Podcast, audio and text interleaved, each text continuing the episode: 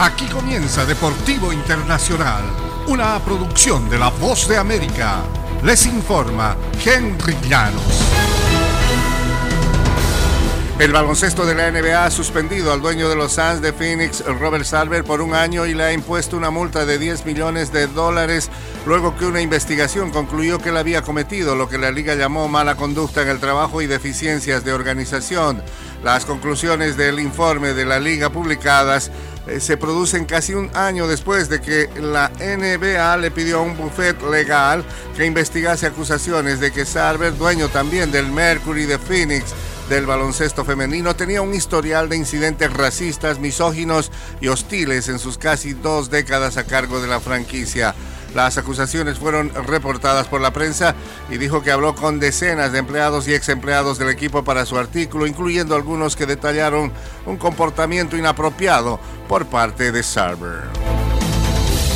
En el fútbol internacional no parece importar qué casaca vista Robert Lewandowski, Bayern de Múnich siempre frustra al Barcelona.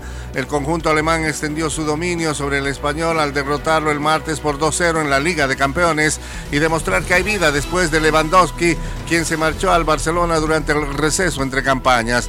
Todo comenzó como una amigable ceremonia de bienvenida a Lewandowski, quien recorrió las escalinatas del túnel del Allianz Arena, su antigua casa, antes del saque inicial y abrazó a cada uno de sus ex compañeros.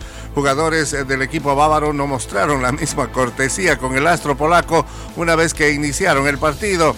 Después, Lewandowski se perdió varias buenas oportunidades de anotar en el primer tiempo. Lucas Hernández y Leroy Sané marcaron durante un tramo de cinco minutos del complemento y el Bayern tomó el control del grupo C con dos victorias en el mismo número de partidos. Perdió el Barcelona frente al Bayern de Múnich.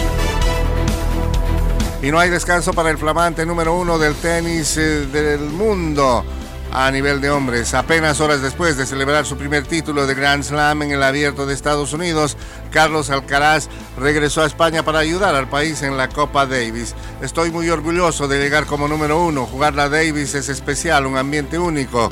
El tenista de 19 años dijo que se siente muy orgulloso de llegar como número uno y aportar con su granito de arena al equipo. Jugar la Davis es siempre en un ambiente muy diferente. Alcaraz llegó a Valencia el día antes de que España debute eh, contra Serbia en la fase de grupos. No estaba claro aún qué coincidieron y qué condiciones arribó tras haber jugado una intensa serie de partidos en el camino al cetro en Nueva York. Y hasta aquí Deportivo Internacional, una producción de La Voz de América.